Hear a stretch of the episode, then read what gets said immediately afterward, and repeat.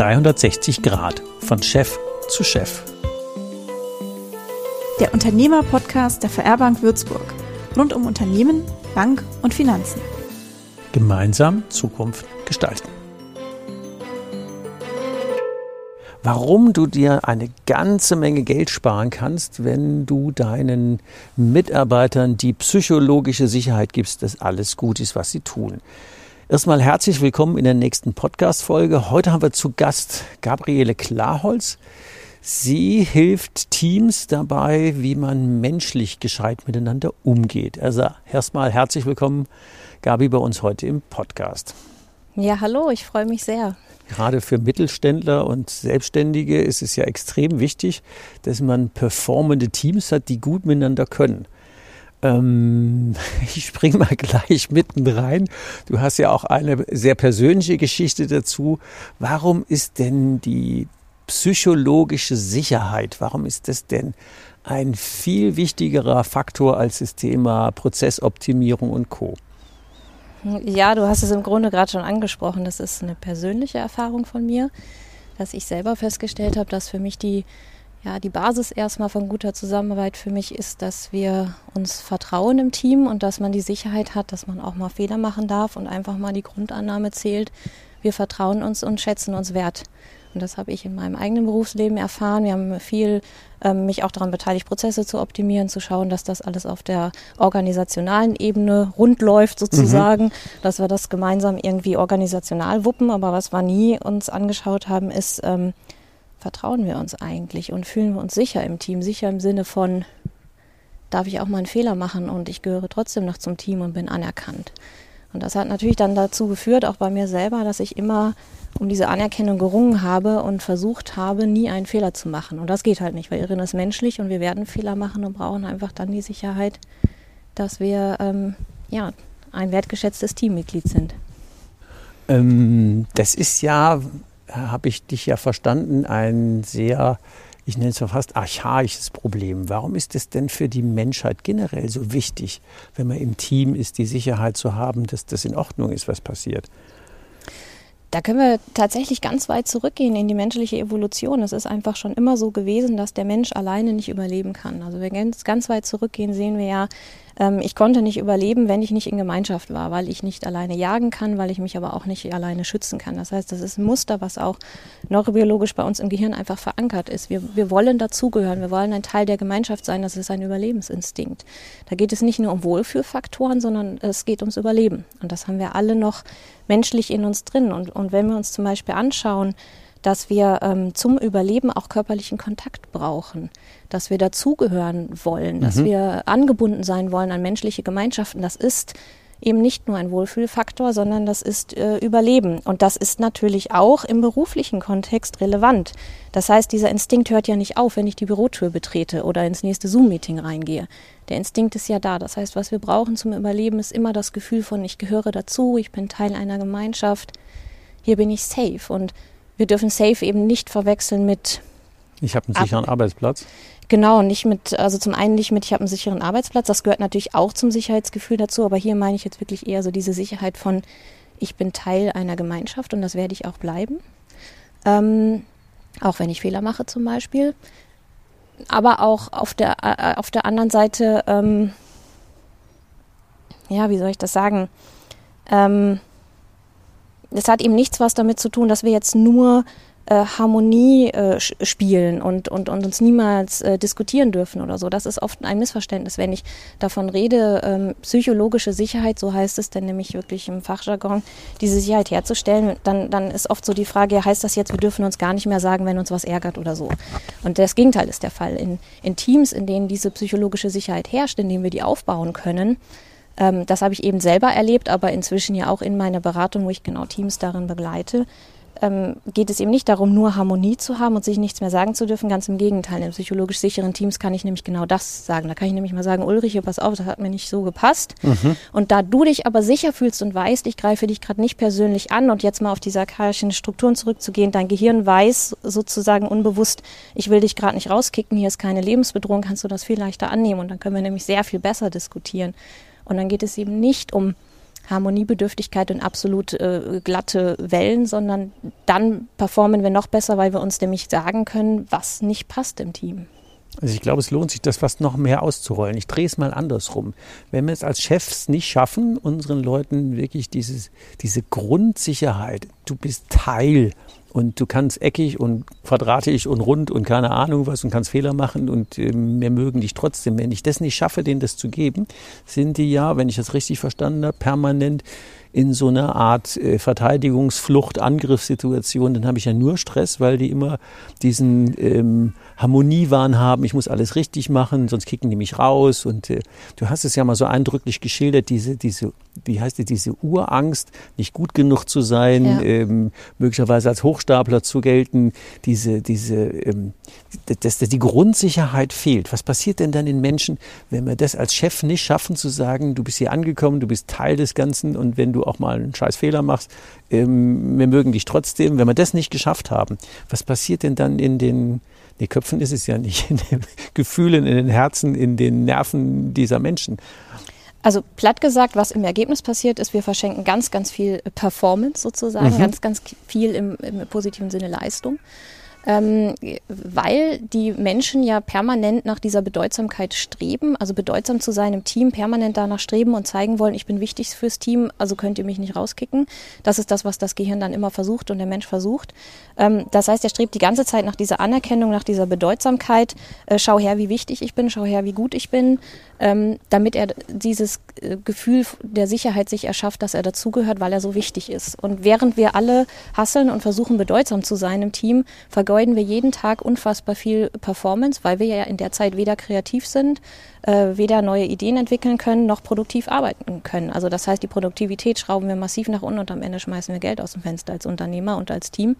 Ich glaube, das muss man so, so, ja. deutlich sagen. Ja. Wenn wir nicht mit Arbeiten oder mit Produktion beschäftigt sind oder mit Performen, sondern mit, äh, ich muss gut sein, ich muss anerkennen, auch wie toll ich bin. Sie müssen doch sehen, wie bedeutsam ich bin, was ich alles geleistet habe. Da gehen oder jemand anders sagte, ja, in, in, in, in dem Konzern, wo die Frau arbeitete, sagte, wir verbringen 80 Prozent damit zu sagen, save your ass, save your boss's ass und save your boss's boss's ass. Und, das und wenn das die Performance des Tages ist, dann haben wir wahrscheinlich auch 90 Prozent nicht nur der Zeit, sondern auch der, der Erträge verschwendet. Absolut. Also ich kann jedem Unternehmer oder jedem ähm, Teamleiter auch nur empfehlen, mal mit offenen Augen mal ähm, durch so ein Team durchzugehen und mal so ein bisschen auch ähm, zu beobachten, was passiert jetzt eigentlich gerade, wie viel wird eigentlich äh, produktiv gearbeitet im, im Sinne des gemeinsamen Ziels. Das ist zum Beispiel ein wichtiger Faktor, dass ein Team ein gemeinsames Ziel hat, wo sie darauf hinarbeiten. Also wie viel wird gerade wirklich auf das gemeinsame Zielkonto eingezahlt, Produktion des Unternehmens, was auch immer das Ziel des Teams oder Unternehmens ist. Und wie viel passiert ja eigentlich gerade, weil wir wie quasi so ein V gerade uns zeigen, was wir alles Tolles haben und nochmal zum Chef rennen und zeigen, was wir heute Tolles geleistet haben. Nur, also gar nicht mal so sehr, es ist gar nicht so viel, dass man dann ein Lob haben will oder so schon auch, aber nicht nur, sondern das Gehirn sucht die ganze Zeit nach dieser Sicherheit, schau her, was ich heute Wichtiges für dieses Team geleistet habe oder für dieses Unternehmen, um mir selber zu zeigen, hier, ich bin safe. Und mal als Unternehmer oder Teamleitung mal einen Tag offenen Auges mal so hinzugucken, wie viel wird hier eigentlich gerade äh, ja, produktiv gearbeitet und wie viel verschwenden wir damit, uns gegenseitig zu zeigen, wie, wie, wie wichtig wie wir sind. Wie viel ist Show, Showtime, oder? Ja, und was man dann natürlich machen kann, ist, wenn es einem gelingt, Mhm. Das ist nicht mit einem Satz getan. Also was ich ganz klar sagen möchte, das ist jetzt für die Führungskraft jetzt nicht so getan, dass man sich morgens hinstellt und sagt, im Übrigen, ihr seid mir alle ganz wichtig und ihr seid safe und dann Haken dran. Ähm, das wird nicht, das, das ändert mhm. ja im Gehirn der Menschen nichts und in der Angst der Menschen, die ja eben äh, festes, ein festes Muster ist. Was ich aber als Führungskraft sehr wohl machen kann, aber nicht nur als Führungskraft, sondern da ist das ganze Team gefragt, ähm, wirklich zu schauen, wie gelingt es uns denn, uns gegenseitig diese Sicherheit zu geben. Das kann eine persönliche Frage sein, jeden Einzelnen zu fragen, was brauchst du, um dich sicher zu fühlen? Mhm, gut. Aber auch, es gibt ganz klare Muster. Also es gibt auch Forschungsbereiche in diesem Bereich. Amy Edmondson hat zum Beispiel viel geforscht und sie sagt, ein wichtiger Bereich ist ähm, das Thema zum Beispiel Fehler ansprechen zu können, erstmal in einen wichtigen Kontext zu setzen. Also dem Team und auch untereinander im Team sich zu vermitteln, wie wichtig ist hier einfach eigentlich unsere Arbeit? Für wen machen wir das? Äh, wo geht am Ende unsere Leistung hin? Was hat der Kunde davon? Und wenn wir jetzt über Fehler sprechen, was hat das dann für einen positiven Impact? Also das Ganze in den Kontext zu setzen und zu sagen, das ist jetzt nicht nur Wohlfühlfaktor Shishi, sondern wenn wir Fehler offen ansprechen und voneinander lernen können, das ist ja ein Effekt von psychologischer Sicherheit. Wenn ich mich sicher fühle, kann ich auch Fehler ansprechen oder beinahe Fehler, die mir fast passiert sind.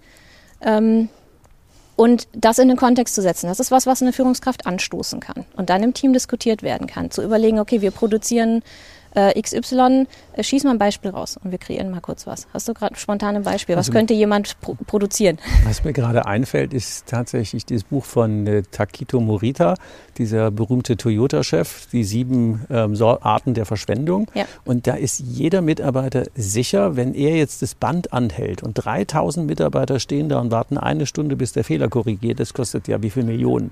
Ja. Und die wissen aber, es kostet hunderte Millionen, wenn wir die Autos jetzt ausliefern, haben eine Rückrufaktion. Und der Mitarbeiter, der jetzt das Band stoppt, stopp, das Ding ist falsch, wir produzieren nicht mehr weiter, der hat keine Repressalien. Das, das stoppt auch keiner aus Versehen. Ja. Die denken sich was dabei und zu sagen, ich übernehme jetzt Verantwortung, ich hau jetzt das Band auf Stopp und 3000 Mitarbeiterkollegen werden jetzt die nächsten drei Stunden nichts arbeiten können, bis wer auch immer die Charge ausgetauscht hat. Das, und das, das ist ja. natürlich eine brutal vertrauensstarke ähm, Struktur.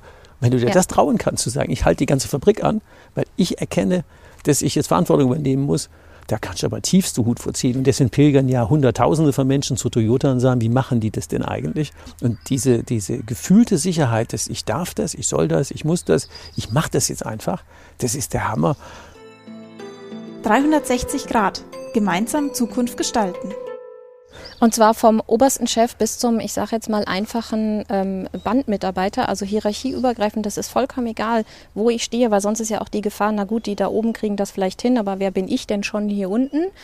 Ähm, und, und einfach zu sagen, jeder, und das meine ich mit Kontext, die, denen ist es gelungen, jedem Mitarbeiter, egal wo er arbeitet, ähm, klar zu machen, du hast einen Beitrag zu äh, dem, was wir hier produzieren. Das wiederum hat einen Impact auf den Kunden. Und wenn wir nicht über Fehler reden, hat es entweder zur Folge, wie, so, wie du beschrieben hast, betriebswirtschaftlich einfach, wir müssen eine Rückrufaktion machen. Oder du kannst das Ganze ja noch höher aufhängen. Und wenn wir über diese Fehler nicht sprechen und liefern das aus, kann es im schlimmsten Falle auch mal zum Schaden des Kunden sein. Ja, durchaus. Also, also auch zum, zum ähm, also wenn ich jetzt an Unfallgeschehen oder so denke, ne, es kann ja auch zum äh, körperlichen Schaden des Kunden führen. Also diesen, das ist Punkt eins, was ich als Führungskraft schon mal machen kann, ist wirklich diesen Kontext herstellen. Und da finde ich es interessant, wie oft es dann ist, dass es am Anfang heißt, ja, aber unser Produkt, unsere Dienstleistung, ja, was machen wir hier eigentlich genau? Und dann mal zu gucken, spinn doch mal die, die, die Kundenreise oder die Produktreise zu Ende. Was geschieht mit deiner Dienstleistung oder deinem Produkt ganz am Ende und was hat es dann entsprechend zur Folge, wenn du nicht über Fehler sprechen kannst, sprich viele vertuscht wird und du diesen enormen Effekt, und hier reden wir am Ende wieder über Geld, wenn du von Fehlern lernen kannst.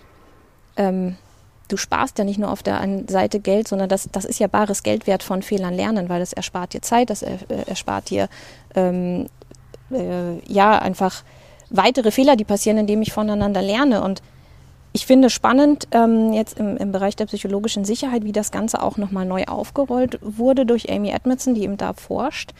Ähm, die gesagt hat, hey, ich gucke mir mal im Krankenhaus an. Die Fragestellung war, ähm, oder die Grundannahme war, Teams, die gut erstmal so auf der Prozessebene zusammenarbeiten und sich scheinbar gut verstehen, die werden ja höchstwahrscheinlich weniger Fehler melden, weil bei denen läuft es ja rund, als jetzt ein Team, wo nur gekabbelt ist und die sich nicht verstehen. Mhm. Ähm, da wird ja wahrscheinlich mehr schiefgehen. Also sie for mhm. ja, Forschungsarbeit gemacht. Das Ergebnis war, hat sie am Ende sehr überrascht. Es war genau andersrum.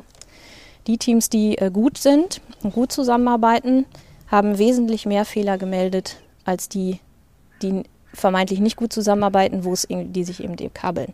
Und die Essenz war dann nachher zu sagen, es ist ja nicht so, dass in den guten Teams in Anführungsstrichen tatsächlich mehr Fehler passieren. Nein, es werden einfach mehr gemeldet. Also von es passieren vertuscht. Genau. Und in den Teams. Teams, die sich eben, die nicht so gut zusammenarbeiten, ähm, wird eben genau viel mehr vertuscht. Eben genau aus dem Grund, ich sag mal lieber nichts Wer weiß, was dann passiert, wenn ich jetzt hier einen Fehler zugebe. Und da verschenken wir wieder bares Geld, Tag für Tag. Nicht nur, dass wir die Performance runterschrauben, sondern indem wir Fehler oder sogenannte beinahe Fehler, mir ist beinahe etwas passiert und ich möchte euch das erzählen, damit euch das nicht dann tatsächlich passiert.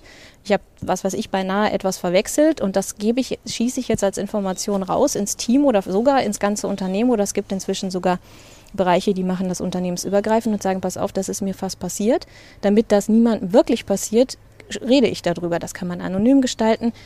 Was immer gleich sein muss, ist, dass es sanktionsfrei ist. Es sei denn, wir kommen in den juristisch-strafbaren Bereich. Das ist natürlich ausgenommen. Aber wenn es um Sachen geht, wo ich sage, da ist mir beinahe was passiert oder da ist mir was passiert und ich möchte gerne, dass ihr davon lernen könnt, damit es euch nicht passiert, dann muss sowas sanktionsfrei sein. Und das ist Punkt zwei, den ich als Führungskraft natürlich dann auch strikt vorleben und durchführen muss. Also ich kann nicht von Sanktionsfreiheit reden, wenn der Erste dann einen drüber kriegt und sei es auch nur eine hochgezogene Augenbraue, weil er was falsch gemacht hat, ja, dann ja. ist äh, alle Bemühungen ähm, dahin. Mir erzählte neulich jemand in einem anderen Kontext, dass wenn Sie Teammeetings per Zoom haben, die werden vorher gebrieft, was sie sagen dürfen, was sie nicht sagen dürfen. Das kann ja nicht sein, dass dann, weil er was sagt, zum Beispiel der Marketingleiter dann einen Anschiss vom Vorstand kriegt und dann haben wir alle blamiert. Deswegen müssen wir alle schön die Klappe halten und so tun, als wäre alles in Ordnung, damit es so aussieht, als würde man super performen.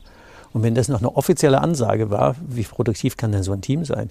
Ich habe tatsächlich Schuhe ausgezogen. Ich meine, ich habe ja eh fast nie welche an, aber äh, an der Stelle, das ist echt der Hammer, oder? Was da für Kulturen gelebt werden. Also wenn man, man hat ja eben gesagt, wir rollen das mal ein bisschen aus. Also wir haben gesagt, was passiert denn, wenn wir das nicht tun? Dann sind die ja, ich jetzt mal plakativ gesprochen, 80 bis 90 Prozent mit Showtanzen beschäftigt und machen nur Show, aber eigentlich das Ziel des Unternehmens oder die eigentliche Performance oder das, wofür wir angetreten sind, geht in den Hintergrund, weil Showtanzen ist plötzlich angesagt und das kostet nur Geld und bringt uns nie vorwärts. Und wenn wir es andersrum drehen und sagen, mal angenommen, wir hätten ein Team, das wirklich, wirklich, wirklich in der Sicherheit arbeitet, egal was passiert, wir stehen zueinander, wir vertrauen uns, ähm, jeder macht Fehler, wir reden da offen drüber und lernen aus diesen Fehlern. Was ist denn dann möglich? Dann ist wahnsinnig viel möglich, weil dann eben, um in dem äh, Wording von Toyota auch zu bleiben und Lean, wir haben ja dann da keine Verschwendung mehr. Wir verschwenden keine Zeit mehr für Showtanzen, wir verschwenden aber auch keine Zeit mehr für Absicherung. Wenn wir nochmal ganz kurz zurückblicken, wie viel Zeit ja auch verschwendet wird dafür, dass ich nochmal eine Absicherungsmail schreibe, nochmal jemanden in CC nehme, nochmal mich absichere, damit ich da auch ja safe bin, da geht ja auch Zeit verloren. Und wenn wir jetzt das Positivbild aufmachen wollen, was kann ich an enormer ähm, Potenzialsteigerung auch haben, wenn ich diese psychologische Sicherheit schaffe, ist nämlich nicht nur Zeitersparnis und die ich dann quasi in Performance stecken kann, sondern ähm, psychologische oder diese Sicherheit, ich gehöre dazu und ich darf auch mal verrückte Ideen äußern. Mhm. Ich darf auch mal unausgegorene Ideen äußern. Das gibt einen mega Push für ähm, die Innovationsfähigkeit eines Teams. Also wenn ich zum Beispiel als Chef möchte, ich wünsche mir mehr Innovation, ich wünsche mir mehr äh, ähm, Ideen aus dem Team oder dass die äh, mehr bereit sind zu lernen, sich zu entwickeln, dass die mal ein bisschen äh, frischer werden, ähm, dass da aus, aus sich heraus aus dem Team auch mal neue Ideen kommen, dann ist es, würde ich fast sagen, ein Muss erstmal diese Sicherheit zu schaffen, weil wer wird denn unausgegorene, vielleicht auch mal verrückte Ideen, weil, weil er sie halt noch nicht durchgeplant sind, noch nicht abgesichert sind, noch nicht fünfmal recherchiert, ob das alles klappt. Ähm, wer wird denn spontane Idee raushauen, wenn er Angst haben muss, dass er ausgelacht wird. Das heißt, eine Umgebung zu schaffen, wo ich auch mal einfach rausschießen kann und sagen, hey Leute, ist vielleicht verrückt, aber wie wäre es denn, wenn wir, ähm, weiß ich nicht, fliegende Autos bauen, hat irgendwann mal einer gesagt. Das wäre doch mal ein Spaß. So, und äh, jetzt kann ein Team entweder reagieren und sagen, sag mal, was bist du denn für ein Vogel? Der wird sicherlich nie wieder was sagen wenn er auch mal eine gute Idee hat. Oder er wird seine Idee erstmal so weit entwickeln, da geht wieder Zeit ins Land, und bis Geld. sie safe ist. Ähm, Ohne, mhm, oder Ende. Das heißt, auch einen Rahmen zu schaffen, wo Menschen auch mal einfach ähm, einen verrückten Gedanken raushauen. Also ist aus meiner Sicht ein Muss, sonst wenn ich möchte, dass mein Team innovativ unterwegs ist und sich entwickelt. Und wenn wir dann die anderen noch als Coaches nutzen können, zu sagen, hey, super Idee, wie kriegen wir die denn ins Fliegen? Was ja. könnten wir denn beitragen? Wer hat denn dazu äh, eine weitere Idee? Oder lass mal sacken. Dann haben wir natürlich eine völlig andere Umdrehungsgeschwindigkeit, eine völlig andere Innovationsfähigkeit, völlig andere Effizienz. Und das Thema ähm, Zeitverschwendung ist Jo, passé. Und wenn wir den Gedanken jetzt nochmal weiterspinnen, jetzt. Und vor allem auch noch, noch zum Thema ja. Sicherheit, bevor ich es vergesse. Ähm, du hast ja aus eigener Erfahrung auch von den Ängsten vor dem Montag gesprochen. Vielleicht machen wir da noch einen kleinen Ausflug hin, um zu gucken, wieder in die andere Richtung. Was passiert denn mit den Menschen, also ich meine, unternehmerische Performance haben wir gerade beleuchtet. Wir haben ja als Unternehmer ähm, definitiv eine Verantwortung für die Lebensqualität unserer äh, Mitarbeitenden. Wir wollen ja mit denen was bewegen. Und wenn wir das nicht liefern, vielleicht magst du da, wenn du das mitteilen magst, mal so gucken, wie es dir denn samstags, sonntags und ab sonntags abends ging. Auf ein Wort. Ja, wir haben es ja ganz am Anfang gesagt, das ist auch eine persönliche Erfahrung, die mich zu diesem Thema gebracht hat. Und ähm, ich, ich denke, ich bin nicht alleine äh, mit solchen Erfahrungen, aber bei mir war es wirklich so, ähm, gelebt habe ich von Samstag früh bis Sonntag Mittag da fühlte ich mich frei und habe gelebt oder mich erholt von der anstrengenden Arbeitswoche. Und ab Sonntagmittag kam die Angst wieder. Also es fühlte sich, ich habe das dann oft so gesagt, so jetzt kommt die Henkersmahlzeit, so in den, in den wirklich schlimmen Zeiten, wo ich mich absolut nicht sicher fühlte. Ähm, und dann war das wie Henkersmahlzeit ab sonntagsabends, weil ab Montag musste ich ja wieder los. Und dann kommt eben dieses, äh, du hattest anfangs das gesagt, mit diesem Hoch, sich wie ein Hochstapler fühlen. Dann kommt eben dieses Hochstapler-Syndrom dazu. Ähm, auch damit bin ich nicht allein und in der Menschheit mit so einem Syndrom, dieses Gefühl zu haben, ich bin ja eigentlich nur ein Hoch, eine Hochstaplerin, eigentlich kann ich ja gar nichts. Ich habe möglicherweise Erfolge im Beruf und ich ich bekomme Lob, aber tief in mir drin ist eben dieses Gefühl, ich bin eigentlich eine Hochstaplerin, weil so richtig können, also eigentlich kann ich ja nichts. Und dann hast du natürlich die ganze Zeit die Angst, äh, morgen entdeckt es einer. Das fällt auf. Mhm. Bei der nächsten Mail. Das heißt, ab Sonntagmittag äh, fühlte ich mich wie, morgen geht es dann wieder äh, zur Schlachtbank und dann wird irgendjemand, also nicht, dass die mir das von außen das Gefühl gegeben hätten. Ich war an sich von, von, von, von oben betrachtet, aus der Ferne in einer, in einer guten Umgebung. Also ich wurde weder beschimpft noch sonst was, aber in mir drin war dieses, irgendwann merkt einer, dass ich eigentlich ja gar nicht gut, nicht gut genug sein. Ich denke, das kennen ganz viele, das Gefühl. Ähm, irgendwann merkt jemand, dass ich eigentlich gar nichts kann. Und ich hatte die ganze Zeit Angst, dass es auffliegt vom Verstand her konnte ich aufzählen, okay, ich habe folgenden Abschluss und ich habe das gelernt und das habe ich schon gut gewuppt und dies Team habe ich schon. Und es hat sich auch nie jemand beschwert. Also scheint doch zu laufen. Vom Verstand her wusste ich das. Aber in mir drin war die ganze Zeit diese Angst, das merkt einer. Und weil es uns im Team, das per se von außen betrachtet eben gut war, also wir haben, weder mein Chef hat mich beschimpft, noch wir im Team haben uns beschimpft, noch habe ich meine Mitarbeiter beschimpft. Und trotzdem war das eine Umgebung, ähm, also ich sag mal so, mein Chef war, äh, ist es nicht gelungen, mir diese psychologische Sicherheit zu geben, dass ich Fehler machen darf. Also hatte ich ja die ganze Zeit das Gefühl, bei jedem kleinsten Fehler wird das Kartenhaus zusammenstürzen, dann merken sie, dass ich gar nichts kann. Also war ich immer bemüht, alles perfekt zu machen. Das funktioniert aber nicht. Ein Mensch kann nicht alles perfekt machen. Und wenn man dann die ganze Zeit nur am, am Kämpfen ist, alles perfekt zu machen, mein Gott, was habe ich für Energie verschwendet? Was habe ich an Performance verschwendet? Was hat ähm, mein Chef mit mir verschwendet, weil es mhm. ihm nicht gelungen ist, mir diese Sicherheit zu geben. Ähm, da, ich hätte ja viel mehr leisten können, wenn ich nicht diese Ängste gehabt hätte. So, und dann war, lief die Arbeitswoche eigentlich ab Montag früh, habe ich die Stunden gezählt, bis denn dann endlich wieder Freitag ist. Nicht, das möchte ich nochmal sagen, weil mir der Job keinen Spaß gemacht hätte. Nicht, weil ich ähm, weil per se einen schlechten Chef oder ein schlechtes Team gehabt hätte, das gar nicht, sondern weil diese Urängste da waren und es äh, uns nicht möglich war, mir und anderen, ich war sicherlich nicht allein, diese Ängste zu nehmen. Und ich denke rückblickend oft, wenn uns das gelungen wäre, wie viel mehr hätte ich positiv gesehen leisten können? Wie viel mehr wäre da noch rausgekommen? Vielleicht wäre ich, wär ich dann auch nicht gegangen. Und das ist ja ein Punkt, den haben wir als Chefs ja gar nicht so auf der Uhr. Wir denken, wenn wir im Job das alles richtig machen und gut machen und ähm, die von dir eben schon erwähnte hochgezogene Augenbraue, die kommt ja intuitiv, weil das ja an der mhm. Haltung liegt. Ähm, und diese Urängste dahinter einfach nicht wahrzunehmen, weil eigentlich ist ja alles ganz harmonisch und wir gehen nett miteinander um, so wie der schildert. Wir, wir mobben niemand vorsätzlich und, und eigentlich ist alles gut und trotzdem gibt es ja, wie du jetzt auch äh, dankenswerterweise offen und ehrlich geschildert hast, Millionen von Menschen, die Angst vor dem Montag haben, Angst vor der nächsten Woche, sich auf den Freitag hinfreuen, zu sagen, ich muss das noch nur noch 40 Jahre bis zur Rente, das schaffe ich noch. ähm, das ist ja ein mega Trauerspiel. Und wenn wir als Chefs und das ist ja jetzt gerade im Mittelstand, da haben wir ja Gestaltungsspielraum ohne Ende, weil es ja unsere Firmen sind. Ob es ein Mitarbeiter sind oder 20 oder 50, wir können das ja schaffen. Wir sind ja kein Konzern. Ja. Und wenn wir das mal nur wahrnehmen, zu sagen, was das für ein, ein Unterschied im, im, im, Leben der Leute macht, zu sagen, ich gebe denen die Sicherheit, wenn du montags morgens kommst, hier ist alles gut und ähm, du darfst so sein, wie du bist. Hm. Und wir arbeiten gemeinsam an, an, an herausfordernden Zielen und einer tollen Performance und an zufriedenen Kunden und an einem super Team, weil wir da einfach Spaß haben wollen, dann ist das natürlich, ein, das ist ja wie quasi das Fundament. Und wenn wir das nicht vernünftig gebildet haben, weil wir nur oben drauf am Haus basteln und nicht unten drunter, dann verschenken wir ja ohne Ende ähm, Lebensqualität, ohne Ende ähm, Geld, Lebenszeit ähm, Nerven, Innovationskraft. Also deswegen kann man das, glaube ich, gar nicht eindrücklich genug sagen. Und äh, deswegen war mir auch der Podcast mit dir so wichtig zu sagen, lass uns mal über das Thema psychologische Sicherheit reden, wie viel uns das spart oder was wir damit gewinnen, wenn wir die ähm, angehen. Ähm, eine spannende Frage ist ja mal angenommen, ich hätte dich jetzt in mein Team eingeladen, damals mein Autoteileladen mit 23 Mitarbeitern. Da war ich ja immer der Meinung, dass wir immer die Zeit haben, alles dreimal zu tun aber nie die Zeit haben, es einmal richtig zu machen. Und wir hatten auch lange Zeit den Eindruck, dass wir Vollgas fahren mit angezogener Handbremse und jeder ist völlig fix und fertig, aber wir kommen nicht von der Stelle. Was würdest du denn in so einem Fall, ich glaube, du hast schon verstanden, worum es geht, mhm. äh, was würdest du denn in so einem Fall, wie würdest du denn da konkret mit so einem Team arbeiten? Wie muss ich mir das denn unternehmerisch oder als Entscheider vorstellen? Tatsächlich würde ich nicht gleich mit dem Team arbeiten, ich würde mit dir arbeiten. Das ist schon mal ein guter, schon mal ein guter Ansatz. Ich Wie war das mit dem Fisch und dem Kopf? Ja, genau. Würde, nein, also äh, jetzt äh, Spaß beiseite, ganz im Ernst. Ich würde erstmal mit dir reden, das in jedem mhm. Fall.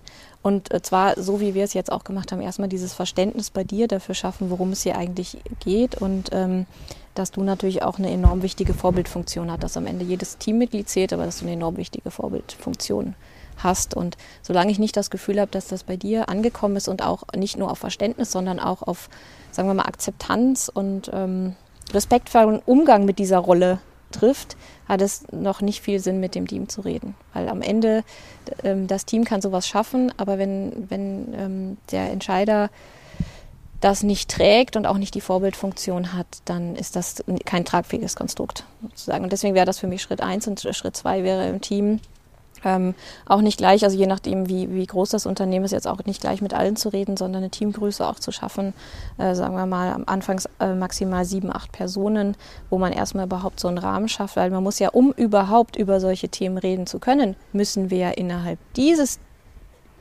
Workshop-Teams, nenne ich es jetzt mal, muss ich ja erstmal psychologische Sicherheit herstellen. Also bevor ich überhaupt über psychologische Sicherheit im Detail reden kann und die Menschen anfangen, über ähm, Zweifel und Sorgen auch offen reden zu können oder Fehler, die ihnen möglicherweise passiert sind, muss ich ja innerhalb dieses Workshop-Kreises erstmal diese psychologische Sicherheit herstellen.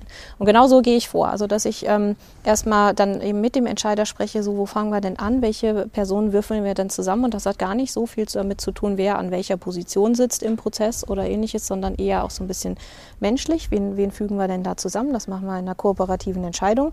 Und dann fange ich an und dann schaffe ich erstmal Räume, die eben diese Sicherheit bieten. Das ist dann gleichzeitig natürlich auch schon mal das Beispiel dafür, dass die Mitarbeiter sehen, wie, wie sie ihnen sowas denn gelingen kann. Und dann reden wir über genau diese Themen. Was, was braucht jeder Einzelne, um sich psychologisch Sicherheit zu, sicher zu fühlen? Wir reden aber auch aber tatsächlich über wissenschaftliche Hintergründe. Und ähm, ich erzähle dann immer auch ganz gerne mal, dass wir ja jetzt auch nicht alleine hier mit diesem Thema sind, sondern dass auch ein ganz großes Thema bei Google ist. Also Google selber hat eine Studie gestartet. Die haben sich mal angeguckt in ihrem Aristoteles-Projekt, äh, was macht denn die High-Performance-Teams zu High-Performance-Teams? Mhm. Und es kam eben genau das raus auf Platz 1 und das ist wirklich so, auf Platz 1 stand die psychologische Sicherheit und zwar das Ergebnis dieses Projektes oder dieser Studie war, ähm, wenn ich die psychologische Sicherheit nicht hinkriege, ist alles andere äh, erstmal unsinnig. Und ähm, ja, und dann reden wir darüber und schauen uns das an. Wenn das bei Google in diesen riesen Ausmaßen geht, ähm, dann schauen wir das auch. okay, wunderbar, Dankeschön. 360 Grad. Drei Tipps für dich so zum Ende unseres Podcasts, ähm, unvorbereitet jetzt, gibt es immer drei Tipps an die Hörer. Wenn wir jetzt mal aus dem, was wir gesagt haben, drei Tipps zusammenfassen oder ergänzen, was würdest du denn unseren Hörern mit auf den Weg geben? Wo könnten die denn morgen mit anfangen? Der erste Tipp ist, ähm, tu das nicht als psychologische Shishi ab, sondern einfach es so zu begreifen. Im Grunde hast du es ja auch mit Gehirn zu tun in jedem deinem Mitarbeiter und das ist einfach bei uns neurobiologisch ist diese Angst verankert. Punkt. Die das hat nichts drin. mit Schwäche, Punkt. mit psychologischen, die ist drin und zwar in jedem einzelnen Mitarbeiter von dir. Punkt. Das Bild einfach mal morgen zu haben. Da sitzen Gehirne und die haben Angst. Punkt. Ganz archaisch gesehen. Die haben Überlebens-, also Todesangst, dass sie ausgestoßen werden können. Mal mehr, mal weniger wird das ähm, gezeigt, aber oder wird sichtbar. Aber einfach mal zu sagen, das ist kein psychologisches Konstrukt, sondern morgen sich mal zu überlegen, da sitzen zehn Gehirne und die haben alle Als Angst. Grundannahme. Ja. Ja, genau. Das sind jetzt zehn ja. Menschen, die eine Urangst haben, irgendwann mal im Leben vielleicht ausgestoßen zu werden. Ja. Okay. Hm, okay. Ja. Mhm. Ähm, der zweite Tipp wäre, sich mal selber zu fragen, was brauche ich denn eigentlich, um mich sicher zu fühlen? Ich persönlich. Mhm. Genau, sich mal selber zu fragen, was brauche ich denn eigentlich, um mich sicher zu fühlen? Ich kann da nicht von mir auf andere schließen. Das, äh, also es wäre theoretisch dann eben der zweite Schritt zu sagen, dann frage ich jetzt auch mal die anderen, aber das braucht natürlich auch schon wieder einen gewissen Kontext, solche Gespräche überhaupt führen zu können. Mhm. Und das dritte ist einfach wirklich, ähm, sei ein Vorbild. Wenn dich mal was beschäftigt, und auch wenn du der Chef bist, wenn dich mal was beschäftigt, das heißt nicht, dass du dich komplett nackig mhm. machen musst, aber wenn dich mal was beschäftigt, sprich das doch einfach mal an im Team damit die sehen, hey, guck mal, der macht sich ja auch Gedanken. Der hat gestern auch gegrübelt, ob das wohl reicht, was er da gemacht hat. Mhm. Und das stößt dich ja nicht gleich vom Thron. Normalerweise nicht. Wie kann man die Tragfähigkeit des Teams testen? Halten die das aus oder ja, wie gesagt, man muss ja, also eben, man muss ja nicht gleich ganz anpacken, aber äh, hey, was ist denn, was spricht denn dagegen, einfach mal zu sagen, hey Leute, heute mache ich mir ganz schön viele Gedanken, weil ich über Problem XY grübe und ich finde seit drei Tagen keine Lösung. Ja. So, was ist denn dabei? Dann habe ich aber mal eine gewisse Offenheit gezeigt. Auch ich bin, äh, auch ich habe Fragen, die ich mir nicht beantworten kann. Auch ich mache mir einen Kopf, aber ich muss mich nicht gleich nackig machen. Unfehlbare Chefs gibt es nicht, oder? Nö. Die kommen nicht vor. Irren die sind grundsätzlich nicht vorgesehen. Irren, Irren ist menschlich. ja. Ähm, wenn, wenn jemand äh, positiv gemeint dir näher treten will, wo findet denn mehr Informationen zu dir? Ähm, auf, also gerne über meine äh, Webseite. Können wir auch in, du, du schreibst das ja, glaube ich, ich in, in, die Show, in, Show, in Show Notes. Genau. Äh, genau. mein Name ist ja Gabriele Cloud, so heißt auch meine, meine Webseite. Da kann man mich finden oder gerne auch über LinkedIn kontaktieren. Oder über mich, ja, alles genau, gut. Genau. Über dich. Ja, dann sage ich schon mal ganz herzlichen Dank, Gabi, für deine Offenheit und für dein Engagement. Und äh, ja, an euch Hörer hoffe ich, dass ähm, ihr diese drei Tipps einfach mal umsetzt und äh, lasst uns gerne wissen, ähm, welche Erfahrungen ihr damit gemacht habt. Das ist immer ganz gut zu gucken. Stimmt, ich habe mal über mich nachgedacht und äh, es ist vielleicht ganz anders, wenn ich überlege, da sitzen 20 ähm, Menschen, die ganz ähm, brutale Urängste haben, irgendwann mal ausgestoßen zu werden. Das ist ja schon irgendwie, es sind ja Millionen von Menschen, denen das so geht. Alle. wenn wir die Arbeits alle, ja, wenn wir das, die, die Arbeitswelt so ändern würden, das wäre echt dann zum Thema persönliche unternehmerische Freiheit, das würde uns ja ganz neue Handlungsspielräume schaffen. Das wäre echt irre.